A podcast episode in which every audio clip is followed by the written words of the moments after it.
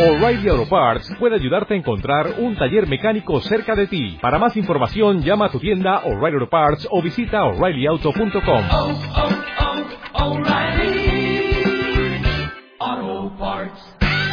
Hablemos acerca del don de fe. Pero para hablar del don de fe, lo primero que tenemos que hacer es entender qué es la fe. ¿Qué es la fe? Creerle a Dios. Apunte esa frasecita que acabaron de decir, creerle a Dios. Creerle a Dios.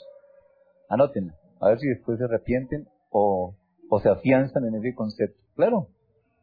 Anoten, ¿qué, qué más es sabiduría? Eh, corrijo, ¿qué más es fe? ¿Qué entienden por fe? ¿Qué hay en el corazón de ustedes cuando se habla de fe? Iván, estar convencidos. Bien, esa es una buena definición. Mire que la definición suya a mí me muestra el enfoque que le está dando. Si el enfoque lo tienen los hombres, sea, de abajo hacia arriba, o es de arriba hacia abajo, ¿qué es fe? Es como él la ve, no es como yo la percibo, como yo creo que es, es como él la está viendo. Bien, vamos bien, vamos bien. ¿Qué más creen que es fe? Excelente, es descansar en el carácter de él, muy bien. Qué bueno, saben más ustedes de fe que de sabiduría, por lo que, por lo que veo. Bien, empecemos entonces con este tema acerca de la fe. Lo primero que queremos hacer es colocar una plataforma, colocar un fundamento, un cimiento, donde nos vamos a parar para poder entender con claridad lo que Dios dice acerca de la fe. Bien, así que lo primero que voy a hacer es colocar este fundamento. Mateo capítulo 16, versículo 13 hasta el 18. ¿Quién puede leer? Si leemos en dos versiones, está bien. Mateo 16, del 13 hasta el 18. Comencemos. Eh, es Jesús, versículo 13, es Jesús quien está haciendo la pregunta. ¿Quién dicen los hombres que es el Hijo del Hombre? Eh, ¿A quiénes se refería cuando dice los hombres? ¿A quién? Al pueblo, muy bien, a todos. Pero no a los discípulos, porque más adelante, versículo 15 dice, ¿y vosotros quién decís que soy yo? Ahí están las dos. Está, le está pregu- preguntando, ¿quién dicen las personas afuera que soy yo? ¿Qué pensaban ellos? Ellos decían, bueno, pues tú eres como Elías, como Juan, como Jeremías o alguno de los profetas. Creo que de todas maneras el enfoque que tenían era como espiritual, ¿no? Y no estaban, sí estaban, eh, ahorita vamos a ver si están desenfocados o no, pero no era un, una, un concepto eh, erróneo o alejado de lo que podía ser Jesús. Sin embargo, cuando Jesús le pregunta a sus discípulos, aquellos que están cerca de él, ¿y ustedes quién dicen que soy yo? Pedro dice, tú eres el Cristo, el Hijo del Dios viviente. Bien. Versículo 18. Sobre esta roca edificaré mi iglesia. Ah, esta es la pregunta. ¿Cuál es la roca? Bien, Jesús. A ver, despacio. ¿Cuál es la roca? Bueno, míralo ahí a ver qué pasa. La roca sobre la cual está edificada la iglesia. Él dijo, sobre esta roca edificaré, cimentaré mi iglesia. ¿Cuál es la roca? Posiblemente fuera uno de los apóstoles. Bien. Sobre la fe de Pedro. ¿Cómo así que no? Déjenlo que piense. Hay dos, dos conceptos, noto aquí. Uno es sobre la declaración de Pedro y otro es sobre quién le reveló a Pedro, el hecho de la revelación de Pedro, Enrique. Pero noten, noten lo que decían algunos de Cristo, es Jeremías. Las personas que están fuera, di- digámoslo de otra manera, las personas que no tienen un conocimiento del Señor, ¿qué dicen de Jesús? Ah, chuchito lindo. ¿O no? Ese es el concepto. Eh, se les pregunta, o se les, se les cuenta en la historia de Dios, Jesús murió por sus pecados. ¿Y a mí qué? Murió. ¿Por cuáles pecados? Yo no soy pecador. Yo no robo, yo no tomo, yo no fumo, yo no mato, yo no. Entonces, yo no soy pecador. Ese es el concepto que muchas personas afuera tienen. Igual que aquí. Ah, eh, ¿qué, ¿Qué decían de Jesús? Ah, que tú eres Jeremías. O así como Elías, una cosa así. Ese es el concepto que ellos tenían. Pero ¿cuál realmente es la roca sobre la cual la iglesia se edifica? Él está edificando la iglesia sobre un fundamento. ¿Cuál es ese fundamento? No es la definición de lo que es la roca, no es la definición de lo que es Cristo. Miren bien, Sandra lo, dijo muy bien. Versículo número 17. Jesús dijo, bienaventurado eres Simón, hijo de Jonás. Aquí hay tres posibilidades. Una, o es, o la roca es Pedro. Si la roca es Pedro, pues apague la luz y vámonos para misa, ¿no? Si la roca es Pedro, claro, sobre un hombre. Si la roca es, escuchen, si la roca es, tú eres el Cristo, el Hijo del Dios viviente, esa es una de- definición muy teórica. Pero si la roca es la revelación, versículo 17, esto no te lo reveló carne ni sangre, sino mi Padre que está en los cielos. La iglesia está cimentada, está edificada sobre la revelación divina, sobrenatural de quién es Él. No sobre la definición de un libro, por una predicación, por una conferencia. No. Si eso no viene directamente de Él a mi corazón, no hay fundamento. El fundamento es Cristo, sí, indudablemente que sí. Pero no Cristo como definición, sino Cristo como revelación.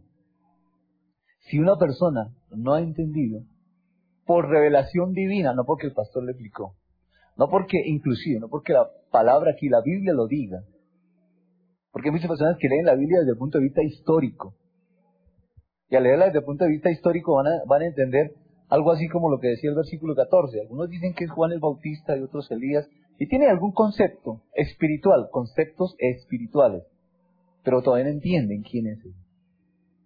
Está cimentado sobre la revelación divina de quién es Él. ¿Quién nos puede revelar a nosotros quién es Dios? Él. ¿Quién puede hablar de Dios? Él mismo es el único. Solamente Dios puede hablar de Dios. Corintios dice, el Espíritu de Dios conoce las cosas profundas de Dios, lo más íntimo de Dios, y solamente Él, Dios puede darse a conocer. Romanos dice lo mismo. Solamente Dios puede darte a conocer en el capítulo 1, por el versículo 19. Solamente Él puede hablar de Él. Solamente Dios puede darte a conocer. Nadie más puede hacerlo. Entonces, en la roca, el fundamento, la iglesia, está cimentada sobre la revelación de quién es Él. ¿Y quién es Él? Ahora sí, Pedro dijo, tú eres el Cristo, el Hijo del Dios viviente.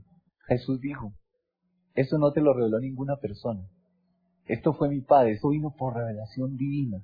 Ese es el fundamento de la iglesia. La revelación divina por una relación personal.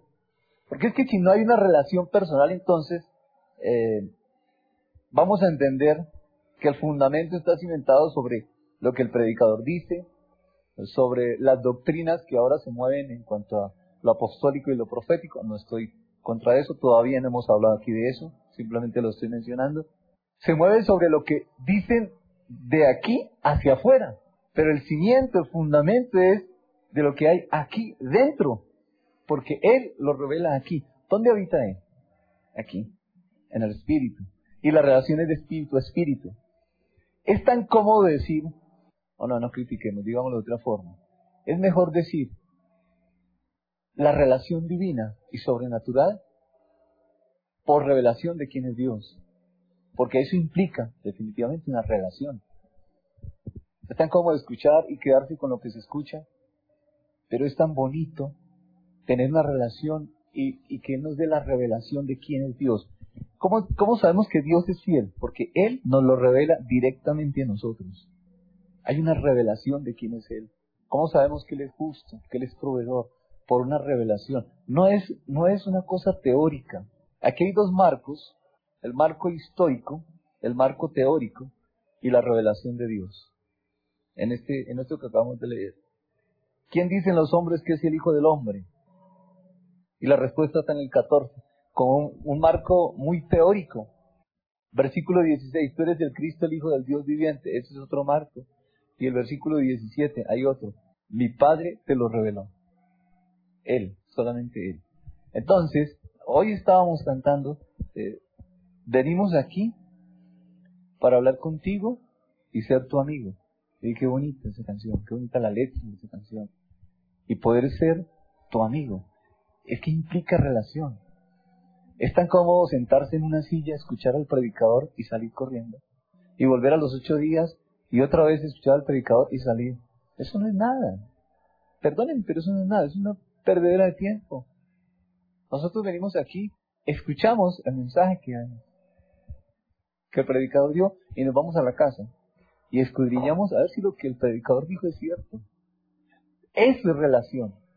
Y cuando usted toma el mensaje, se va a su casa y le pregunta al Padre Celestial, Señor, ¿esto es tuyo? Señor, dame paz, dame sabiduría para entender lo que hay aquí. ¿Qué va a hacer Dios? Hermano, le va a dar más de lo que aquí se dijo. le va a dar más. Y sobre eso es que la iglesia está cimentada. Sobre eso es que la iglesia está edificada. Eso es lo que se llama iglesia. La iglesia no es que venimos un día a esta reunión. Ah, eso no es iglesia. Sobre eso no se cimenta la iglesia. Es sobre la, la relación. El cristianismo es relación, lo demás es religión. ¿Y qué es religión?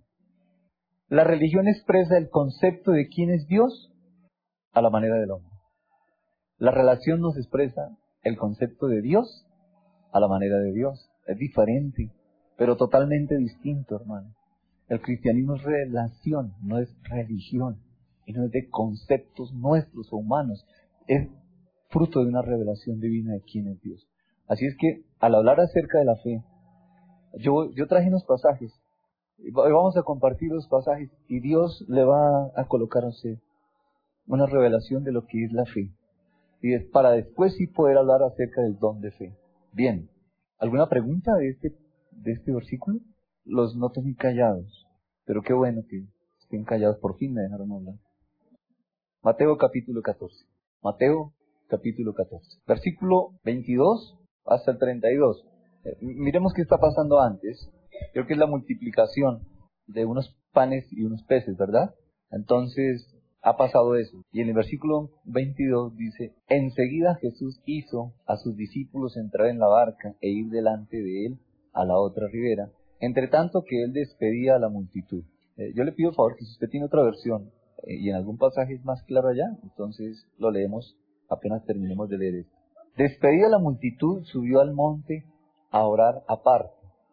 Y cuando llegó la noche estaba allí solo.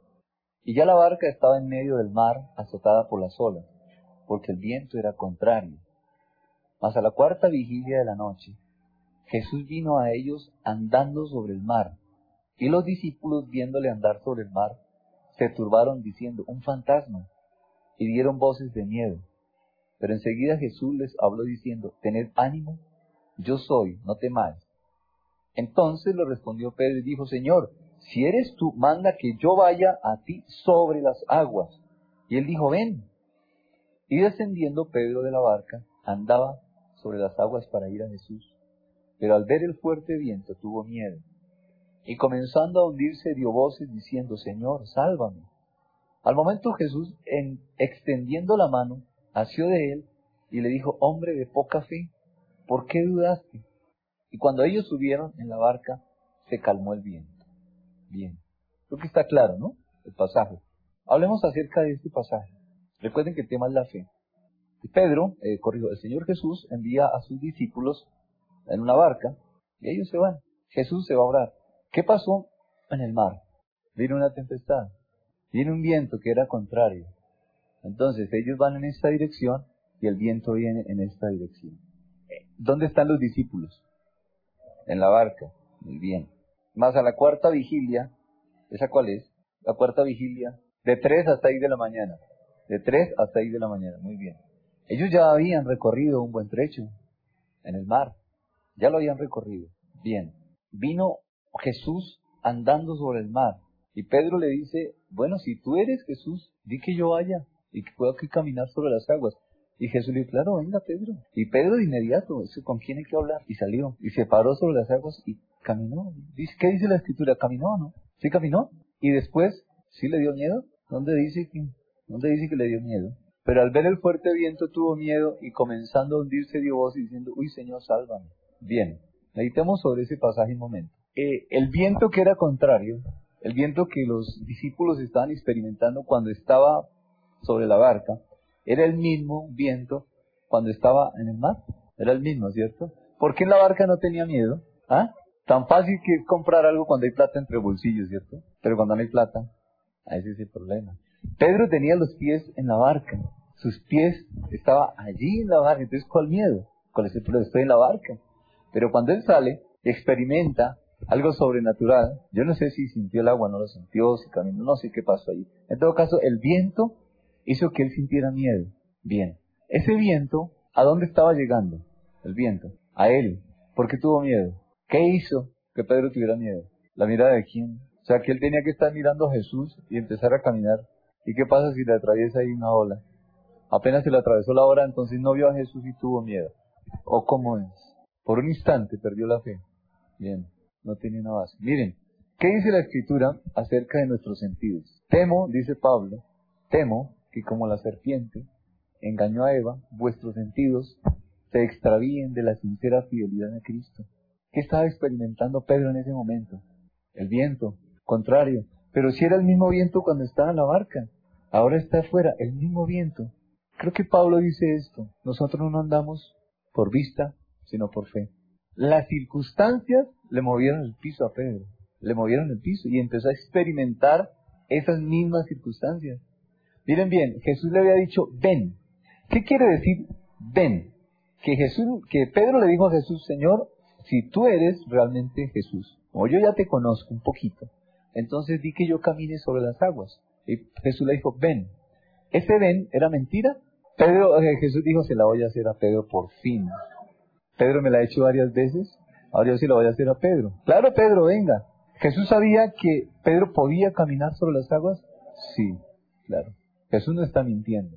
Y Jesús le está lanzando un mandamiento. Le dijo, bueno, Pedrito, pues decide, si tú quieres venir, está bien. No, le dijo, Pedro, ven, mire, es, creo que es muy claro, versículo 29. Y Jesús le dijo, ven, eso es mandato de Dios. Será un mandamiento. La confianza de Pedro, ¿dónde debería estar? En Jesús. En lo que él le dijo. Ven. Pedro dijo, si tú eres Jesús, estaba mostrando que le conocía. Si tú, eh, versículo, versículo 28, si eres tú, manda que yo vaya a ti sobre las aguas. ¿Pedro conocía a Jesús? Sí, claro, esto está mostrando que Pedro había visto cosas de Jesús. Acababa de ver el milagro de la multiplicación de los panes y los peces. Cinco mil se habían alimentado, fruto de la multiplicación. Había visto eso. Y aquí le está diciendo, ah, yo sé que tú puedes. Si realmente tú eres el que hizo esa multiplicación, que yo vaya y camine. Ven, Pedro. Bien. Pero al ver el fuerte viento, tuvo miedo y comenzando a hundirse, Señor, sálvame. Ahí sí. Mire la respuesta de Jesús. Al momento Jesús extendió su mano, nació de él y le dijo, hombre de poca fe, ¿por qué dudas? Le dijo que no tenía fe, poca fe. ¿Por qué, por qué Jesús dio poca fe en Pedro? ¿Por qué? Porque dudó. Bien. ¿Qué pasa si Pedro no hubiera dudado? ¿Y Jesús qué hubiera dicho? ¿Hubiera dicho poca fe? Muy bien. Entonces, eh, entonces ¿qué es fe? Creer que... No, esa creer es como muy teórico. Pónganmelo, ustedes ya pueden ir un poquito más al fondo. Bueno, dicen creer, pero por ahí hay un versículo creo que dice que los demonios también creen. No le estoy diciendo endemoniado, le estoy diciendo, estoy diciendo lo que dice la escritura. Mire, es que, escuche, es que mire, en la palabra, la, la palabra es tan sencilla y tan clara, hermano. ¿Qué es creer? No, no es solo eso. Es que no, nosotros no podemos ser tan ligeros en esto. Tenemos que ser un poco más, más profundos por esa relación que hoy tenemos con Dios. La Biblia dice, los demonios también creen y tiemblan. Ven a Santiago capítulo 1, ahí está. Los demonios creen y tiemblan. Ahora, ese creen no es para salvación, ¿no? Pero creen. Entonces no es solo decir creer, hermano. Porque eso es, una, es algo muy teórico. Eso es como decir, ah, sí, dicen que tú eres tú eres eh, Jeremías o Elías. No, es una revelación. Y lo que, lo que vamos a buscar aquí es que Dios nos revele definitivamente qué es la fe. La fe es un tema apasionante. Ya vimos, estamos viendo el fundamento. Y es que la iglesia está cimentada sobre la revelación de quién es Dios. Estamos hablando de la fe. Si Pedro no tiene miedo, es decir, si las circunstancias en las que Pedro se estaba moviendo no hubieran tenido esa influencia, él no hubiera permitido esa influencia, Pedro hubiera caminado, porque estuvo sobre las aguas y caminó sobre las aguas. Jesús no le hubiera dicho, hombre, poca fe, sino que su fe hubiera alcanzado. Entonces, ¿qué fe? Miremos, miremos un, versículo aquí que está, Hebreos capítulo 11. No pierdan Mateo porque vamos a regresar. Estamos tratando de colocar el fundamento, ¿no? Para poder hablar acerca de, la fe. Hebreos 11. Natalie, ¿quieres tú leer en Hebreos 11 el versículo 13 y el 39? Entonces, ¿dónde queda eso que la fe es creer lo que él dice? Porque aquí, aquí dice que no alcanzaron. Murieron sin haber recibido lo prometido. Y en el 39 dice, no recibieron lo prometido. Sin embargo, alcanzaron buen testimonio mediante la fe. Entonces, la fe es creer en que, en, lo que, en la promesa de Él. Vamos a Romanos, capítulo 4. Romanos capítulo 4, sin perder Mateo, que vamos a volver. Romanos capítulo 4, versículo 18, vamos el 21. Hablando de Abraham, dice, Él creyó en esperanza contra esperanza para llegar a ser padre de muchas gentes, conforme a lo que se le había dicho, así será tu descendencia. Y no se debilitó en la fe, escuche, al considerar su cuerpo que estaba ya como muerto, siendo de casi 100 años, o la esterilidad de la matriz de Sara. Tampoco dudó por incredulidad de la promesa de Dios, sino que se fortaleció en fe dando gloria a Dios, plenamente convencido de que era también poderoso para hacer todo lo que le había prometido. ¿Dónde descansa la fe? ¿En la promesa? ¿Dónde debía descansar la fe de Pedro? ¿En que él me dijo, ven? ¿Dónde descansaba la promesa de Abraham?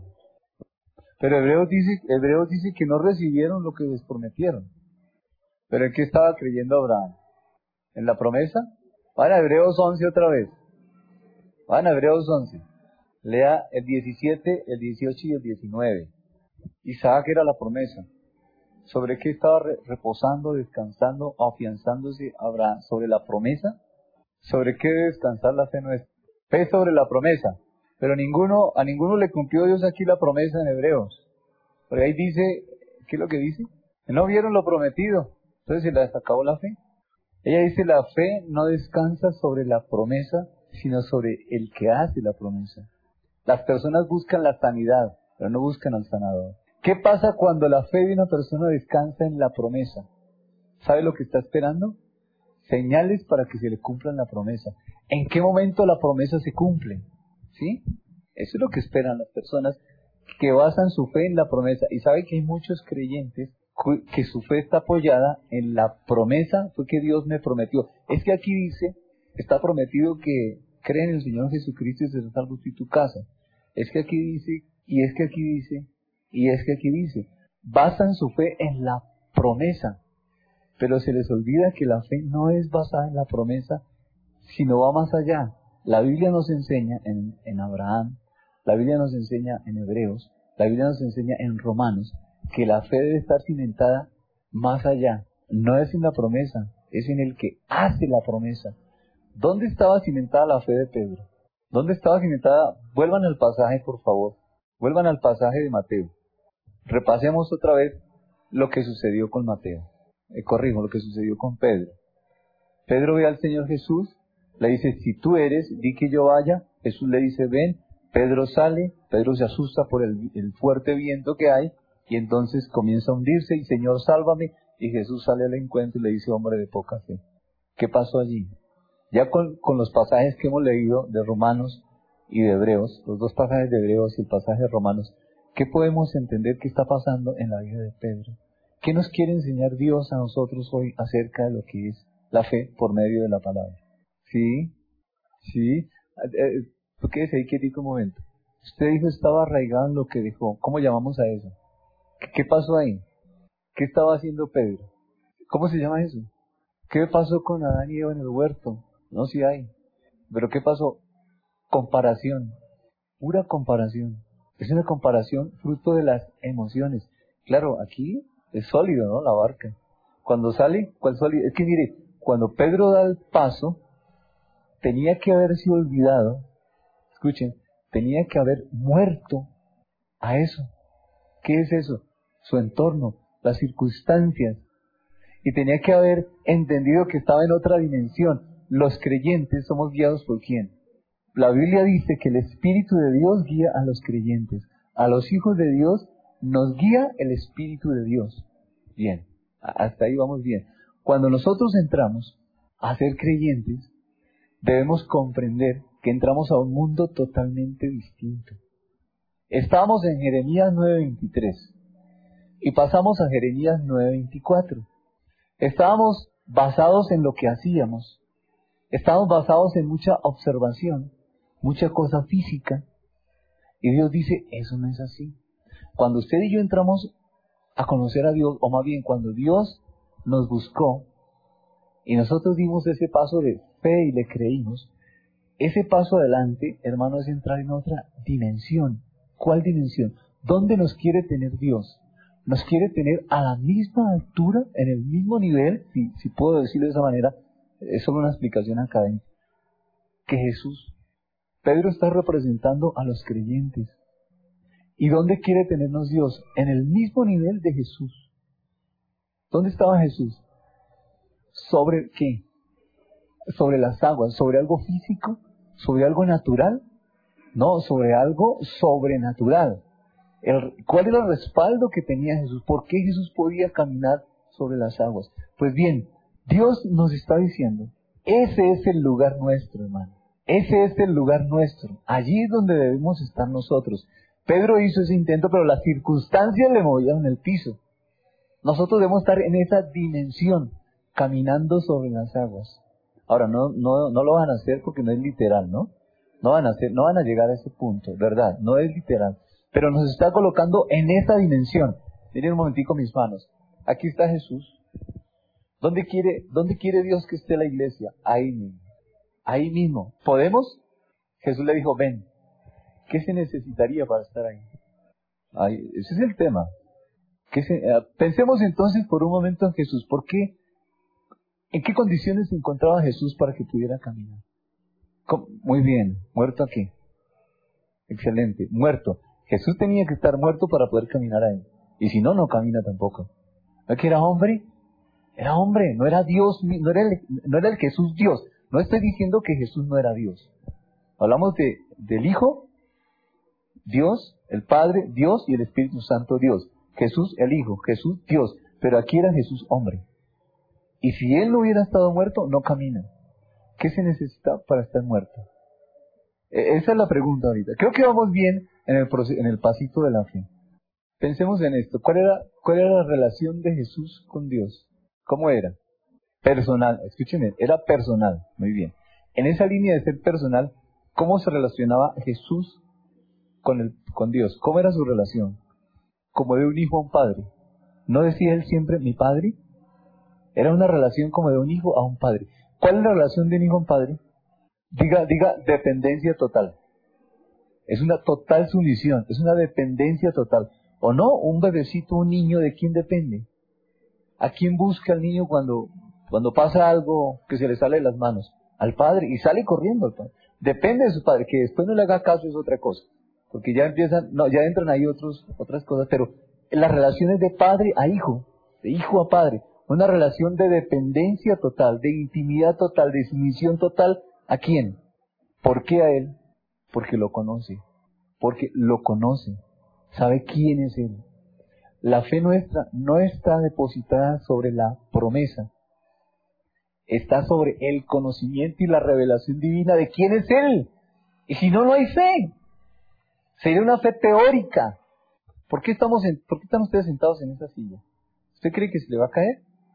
se sentó ahí, eso es fe. Eso es fe. Ahí se sentó y sabe que no se va a caer. Se sentó, sabe que las cuatro patas le aguantan, lo resisten. Y ya, se sentó, creyó. Pero no estamos hablando de ese tipo de fe. No, no, no, no es ese tipo de fe tan teórico. La fe está cimentada también sobre la revelación divina de quién es Él. Si tenemos claro quién es Él en la área de la provisión, en el área de la salud, en la fidelidad, en todas las áreas, si sabemos quién es Él, si tenemos esa revelación divina de quién es Él, vamos a caminar sobre las aguas. Es decir, vamos a estar a la altura de Él, allí donde Él nos quiere tener. Entonces, ¿qué es fe? Muy bien, excelente. Fe es estar a la altura de Él. Esa no es una definición teórica. Eso tiene, mire, eso tiene que ser algo real en nuestra vida. Pero para eso necesitamos saber quién es Jesús, a la altura de Jesús, ¿sí? ¿Quién es Él? Conocerlo a Él. Eso ya lo vimos aquí. A Jesús hombre ya lo vimos aquí, ya entendemos todo lo que Él hizo. Y nosotros somos hombres y tenemos el Espíritu Santo de Dios en nosotros. ¿Podemos llegar a ese nivel? Sí. ¿Qué necesitamos? Estar muertos. No más. Estar muertos. ¿Y cómo está una persona muerta? Repasemos. ¿Cuándo está uno? ¿Qué hace un muerto? A ver. ¿Qué puede hacer? Nada, hermano. Y si tiene intenciones de levantarse, no está muerto, ¿no? No, no está muerto. O si lo insultan, igual. Bien. Decimos que tenemos que estar muertos. Eso de decirlo es tan fácil. Pero vaya, vaya experimente la muerte. cuando, cuando lo, lo exhortan, cuando lo regañan, cuando, cuando le descuentan del sueldo un poquito más porque algo pasó, se equivocó la señora, la tesorería y le descontó, cuando, etcétera, etcétera. ¿Está, ¿Estará muerto? ¿A qué hay que estar muerto? ¿A qué hay que estar muerto? La Biblia dice en Gálatas, ¿a qué tenemos que estar muertos? ¿A pasiones? ¿Y qué más dice? ¿Recuerdan? Nosotros estamos crucificados. ¿Y qué más está crucificado con nosotros? Pasiones y deseos. Pasiones. Pasiones están crucificadas. La carne tiene que estar crucificada. Eso se oye muy bonito y muy teórico. ¿Y qué es carne? ¿Qué es lo que se crucifica? ¿Qué es lo que se muere? ¿A qué se muere? No importa a qué se muere y cómo se muere y en qué se muere. ¿Qué es lo que importa? Una relación con Él, una dependencia total de Él. Cuando yo tengo una relación con Él, una dependencia total de Él, se está muriendo esa carne. Se está muriendo, se está muriendo, se está muriendo. Miren este, miren lo que dice la escritura. Creo que con esto nos, nos deja algo claro. Ezequiel. Ezequiel tiene una, tiene una, una claridad en lo que dice. Dice la escritura esto. Empezó a caminar sobre las aguas. ¿Dónde le daba el agua? Al principio. En los tobillos. Entonces, si está en los tobillos, ¿el agua se puede mover todavía esa persona? Claro que se puede mover. Bien, Ezequiel avanzó un poquito más y ya el agua le dio a las rodillas. ¿Se podía mover? Claro, todavía se puede. La carne se mueve, el cuerpo se mueve. Y avanzó más y ya le dio a la cintura, dice a los lomos. ¿Todavía se puede mover? No, no como quiere, no es todo, pero se mueve. De que se mueve, se mueve. Ahora la pregunta es, eh, ¿fue que el nivel, el, el lecho del río se bajó? ¿O el agua subió? ¿Qué pasó? Él avanzó, muy bien, él avanzó. Por último, dice que avanzó tanto que quedó flotando. Se abandonó. La carne se le movía. ¿Para dónde iba? Para donde el río lo llevara. Bien. ¿Por qué llegó hasta allá, si quiere? Porque caminó, porque avanzó. ¿En qué? Para nosotros hoy, en relación y dependencia de Dios. Avance en el conocimiento de Dios para que tenga una relación con Dios. Esa relación y ese conocimiento le va a dar dependencia.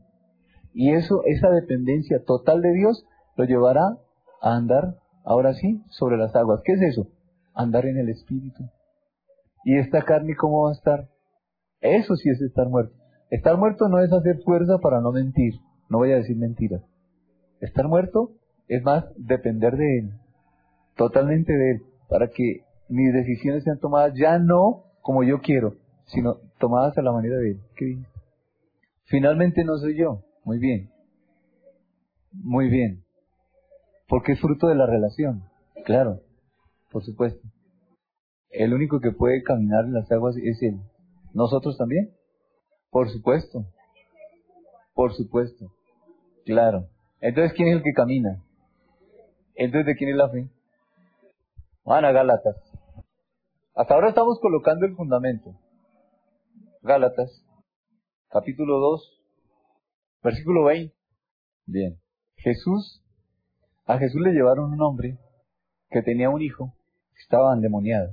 ¿Qué le dijo este papá a, Jesús? Ayuda a mi incredulidad. ¿Qué le dijo Jesús? Al que cree. ¿Qué le estaba diciendo Jesús a este papá? Cuando le dijo, al que cree todo le es posible. ¿Le estaba diciendo, crea? ¿Qué le estaba diciendo? Al que cree todo le es posible. ¿Quién era el que creía? Jesús. Muy bien. Al que cree, le está contando. Al que cree todo le es posible. ¿Quién era el que creía? Jesús. Cuando dice la escritura que estamos crucificados juntamente con Él, ¿usted entiende esa, esa palabra? La dimensión de esa palabra. ¿Entiende que nosotros podemos hacer realmente algo por nosotros mismos? ¿Quién lo hace? Después de la resurrección, ¿quién lo hace? Él. Entonces es la fe de quién? ¿En quién? En mí. La fe, Él está en mí. Y entonces es la fe de Él. Como yo le creo a Él, es que es la fe de Él. La fe mía no hace nada. ¿O sí? Es Él. No hay otra forma. Por eso necesitamos conocerlo y entenderlo. Por eso no puede descansar sobre la promesa de, sino lo, lo que Él es. Y lo que Él es está aquí. Es por lo que Él es. De nosotros, ¿qué puede salir de bueno? Nada. Todo lo que salga de bueno es porque el que es bueno está en mí. ¿Puede salir algo justo de nosotros? Nada. Si algo sale justo es porque el justo está en mí. ¿Cuál es la fe mía? ¿Hay algo que yo pueda hacer con mi fe? Nada. Cualquier cosa que pueda hacer con la fe es porque el que tiene la fe, el autor y consumador de la fe está en mí y es la fe de él, es la justicia de él y son las obras de él. ¿Qué hacemos nosotros? Eso sí es Génesis capítulo 2, versículos 16 y 17. ¿Quién lo lee? Sí. Génesis 2, 16 y 17. Que Dios le dijo a Adán, sí, aquí hay tres árboles, pero de este no vaya a comer. Si usted come de este, se muere. ¿Él qué hizo? Comió. ¿Y qué pasó? Se murió. ¿Por qué comió? Porque no le creyó. Muy bien. Entonces, ¿qué es fe? Ah, otra vez creen a Dios. Avancemos, avancemos otra vez. sigamos adelante. Más adelante vamos a entender lo que significa Génesis 2, 16 y 17 en cuanto a la fe. Avancemos un poquito más. Primera de Corintios capítulo 2. Primera de Corintios 2. Leamos desde el versículo del 2 al 5. Primera de Corintios capítulo 2, del 2 al 5. La enseñanza está en el 5. ¿Quién lee? ¿Qué piensan del versículo 5? Allí estamos viendo una fe que proviene de dónde. Hay dos tipos de fe. Una que proviene de qué? Del conocimiento y otra, el conocimiento de, él, del poder de Dios. Hermano Martí, ¿va a decir algo? Bien. La fe viene de dónde? No de lo que el hombre sabe, no de las estrategias del hombre, no de las experiencias que ha tenido el hombre. La fe de dónde viene? De lo que él es. Es que allí es, esta es la clave de lo que él es. Primera de Corintios capítulo 15. Primera de Corintios 15. ¿Qué quiere decir vana? Que la fe sea vana. ¿Qué es eso de vana? No tiene un fundamento. Bien. ¿Y qué entendemos entonces del versículo 14? Muy bien. Si, si Él no resucita, vana es la fe, pero como Él resucitó, ¿cómo quedó la fe? Con fundamento. Muy bien. Sigamos. Segunda de Corintios capítulo 1. Versículo 24. ¿Para qué le servía la fe a los corintios aquí? Dice que estar firmes. No, no, dice para enseñorearse. No que no nos enseñoreemos. No que nos enseñoreemos, no. Está hablando de la fe produce estabilidad y firmeza. ¿Por qué? ¿Cuál es, ¿Dónde está Sandra?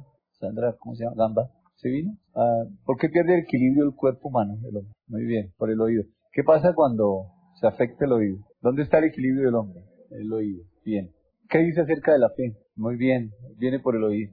La fe que produce estabilidad. ¿Sabe por qué produce estabilidad? Porque sus decisiones son tomadas a la manera de Dios. Primera de Tesalonicenses capítulo 3, versículo 10. Aquí dice que se puede completar la fe. ¿Qué entendemos ahí de la fe? Esa palabrita, con, no, aquí dice completar. Esa, esa misma palabra completar se, eh, se, utiliza cuando se habla de reparar las redes, esas redes de pesca, lo que hacía Juan. ¿Recuerda Juan? Remendaba las redes, reparaba las redes. Esa misma palabra, completar, es reparar. ¿Se puede hacer eso? Aquí dice que sí. Pero si estamos hablando de la fe, ¿qué nos querrá enseñar Dios con ese versículo acerca de la fe? Que se puede reparar. ¿Qué quiere decir eso? Se puede completar. Eh, ¿Qué nos enseña? Es un proceso, La, esto de la fe es un proceso. No, recuerdo ahorita quién lo dijo, pero lo dijo de esta manera. Es un proceso y es un aprendizaje diario. ¿Con base en qué? En la relación, porque recuerden, es con base en la revelación de Él, de lo que Él es. Muy bien. Segunda de Corintios capítulo 5. Segunda de Corintios 5, versículo 7. ¿Cómo debemos andar? ¿Pero qué fe? Porque si no sabemos qué fe, ¿cómo andamos? Por fe andamos, no por vista. Bueno, entonces, ¿qué es andar por vista? ¿Qué es andar por vista? Muy bien, excelente, dependiendo de los sentidos, muy bien. Pero lo que Dios dice es, no ande así, no ande dependiendo de sus sentidos, de sus emociones. ¿Cuál era ese árbol? ¿Cuál? El árbol del conocimiento del bien y del mal. Bien, dejémoslo ahí, puntos suspensivos, a ver qué pasa más adelante. Mateo capítulo 4. Eh, todos estos versículos que han quedado como en incógnita y como usted va a salir de aquí más confundido que cuando entró, en cuanto a la fe, claro, ¿no? Eh, no se preocupe que este es apenas el inicio, entre ocho días volvemos a hablar y compartimos y, seguramente va a venir luz. No lo digo que el domingo venga la luz, sino usted sale de aquí, va a escudriñar, va a estudiar y el domingo cuando venga y le pregunte qué es fe, hermano, usted ya sabe lo que es la fe. Mateo capítulo 4. Yo me los imagino estudiando esta semana. Sobre todo, ahorita van a salir a estudiar. Ahorita que juega Colombia a las 4, ustedes van a estar estudiando a esa hora. No, yo no les digo no, que no, vayan a ver el partido, claro. vean el partidito, hermanos, pero, pero estudien. Es que yo tengo la ligera impresión, yo creo que a mí me falta discernimiento porque yo pienso que ustedes no estudian. O ustedes no estudian o a mí me falta discernimiento. Sí, se ríe, pero saben que es cierto. Mateo capítulo 4, versículo 3, leamos desde el 1 hasta el 3. ¿Quién puede leerlo? ¿Qué se necesitaba para convertir las piedras en pan? No, no, ¿qué se necesitaba? Fe, ¿no es cierto? ¿Cuántas veces usted y yo hemos intentado convertir las piedras en pan? ¿Cierto? Escuchen, es un testimonio personal. En alguna oportunidad yo estaba debiendo un dinero, hace años, algo muy difícil que pasó en mi vida. Debía un dinero y la persona me estaba acosando por el dinero. Y entonces le dije, sí, mire, en tres meses se lo pago. Perfecto. Hermano, yo oré, ayuné, puse la iglesia a orar, no era el pastor todavía, puse los hermanos a orar para recibir. Y a los tres meses no había pagado. ¿Me falló la fe? No. Quise convertir las piedras en pan. Y eso es lo que muchos de nosotros hacemos a veces. Queremos convertir las piedras en pan. Y eso es imposible, hermano. A menos que Dios me diga. Dios le estaba diciendo al Señor Jesús que convirtió las piedras en pan. ¿Quién le estaba diciendo? Ah, el diablo. ¿Cuántas veces a nuestro oído nos susurran Hágalo por fe. Usted tiene fe. Hágalo por fe. Hermano, por fe. Yo voy por fe. Esa expresión de dónde sale, hermano. Yo voy por fe. Entonces, ¿qué es fe? Es que si no sabemos qué es fe, ¿cómo vamos a ir? Si no sabemos qué es fe, ¿cómo vamos a actuar y cómo vamos a vivir? Es decir, en pocas palabras, ¿cómo estamos viviendo? Usted me dirá, por fe, pastor. Yo sí creo que por fe, porque si no sabemos qué es fe, tiene que tener mucha fe para vivir. Cuidado. A veces resultamos tratando de convertir las piedras en pan. Dios nos ha dicho, ore por esa persona y nosotros allá nos lanzamos y oramos y colocamos las manos y no se sanó sino que se murió. Es cierto, es verdad hermano. A, mí, yo no sé si usted lo ha pasado. A mí al comenzar en, en el cristianismo me pasó. Y se murió y yo me puse muy triste. Pero vengamos un poquito más acá. ¿Cuántas veces hemos tratado de hacer cosas? Hacer para que resulten y no resultan. Muchas veces tratamos de convertir las piedras en pan. Eso no, eso no es fe, hermano. Eso no es fe. Bien.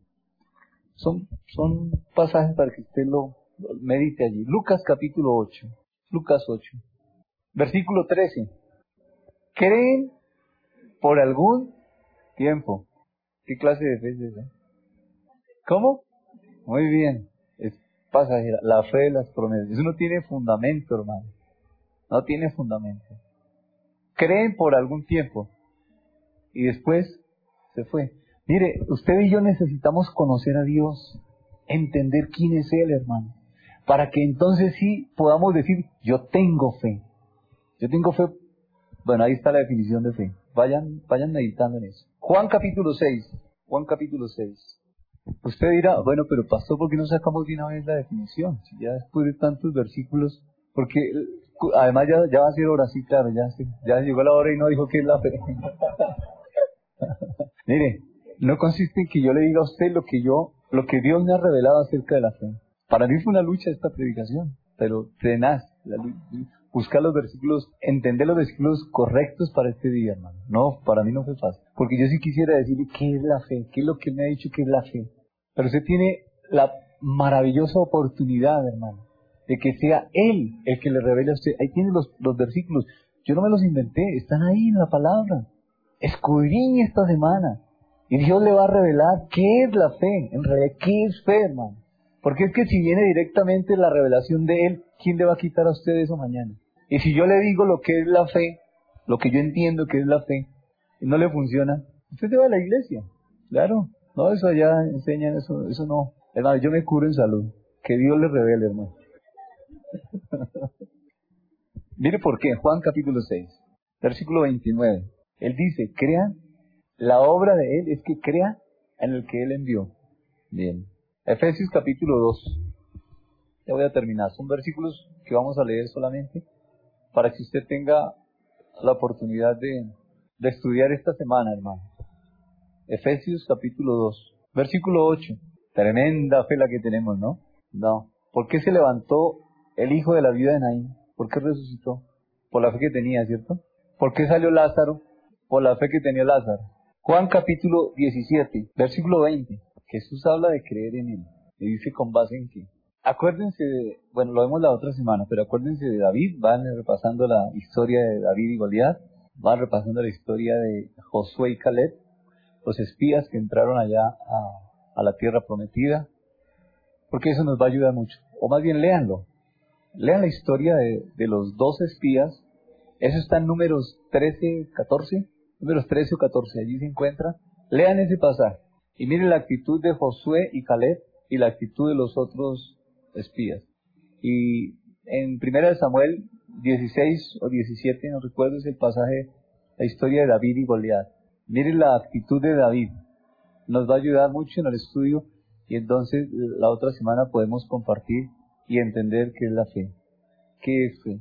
Realmente, ¿qué es fe? No, no es la definición de fe.